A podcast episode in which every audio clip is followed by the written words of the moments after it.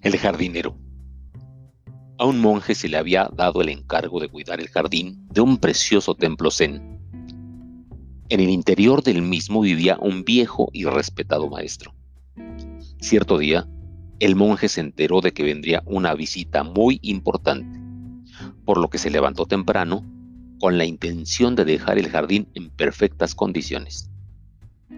Estuvo quitando la maleza, podando los árboles, regando el césped y, finalmente, pasó más de dos horas recogiendo todas las hojas que la llegada del otoño había arrebatado a los árboles.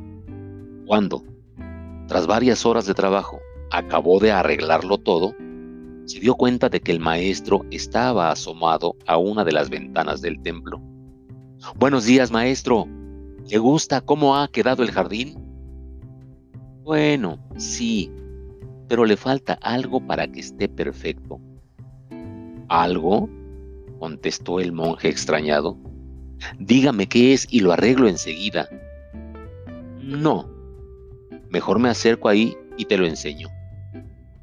El maestro se dirigió lentamente hacia el centro del jardín. Cogió el tronco del árbol más grande que había y comenzó a zarandearlo. Al instante, empezaron a caer cientos de hojas que se esparcieron por todo el suelo. Ahora está perfecto,